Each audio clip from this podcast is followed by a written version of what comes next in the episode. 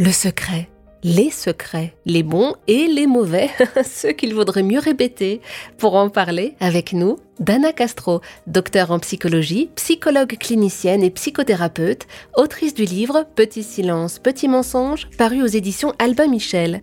Bonjour Dana. Bonjour Eva. Imaginons, mon enfant a 4 ans. Comment puis-je lui expliquer ce qu'est un secret? Hmm. Bah, c'est pas vraiment facile, mais pas si difficile que ça. Hmm. D'abord, on dit à l'enfant qu'il existe plusieurs catégories de secrets. Les secrets qui font du bien, par exemple le dessin qu'il va faire pour la fête du papa, par exemple le gâteau qu'il va faire avec grand-mère pour l'anniversaire de maman, etc., etc. Puis, il y a les secrets qui font du mal.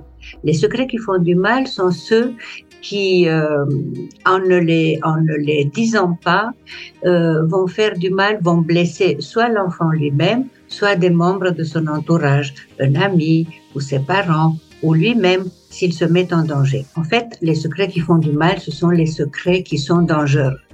Enfin, je ne sais pas si on peut le lui expliquer tout de suite, mais il y a certaines choses que l'enfant peut garder secret, où il a le droit, qui sont de l'ordre de l'intimité, de ce qu'il peut rêver, de ce qu'il peut souhaiter profondément en lui-même et ne se sent pas prêt à un moment donné de les divulguer.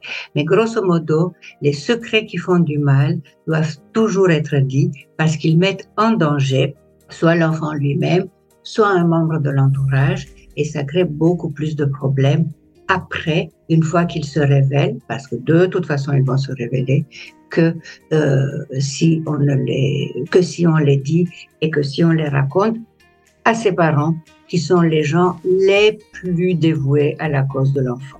Merci beaucoup Dana Castro pour toutes ces explications.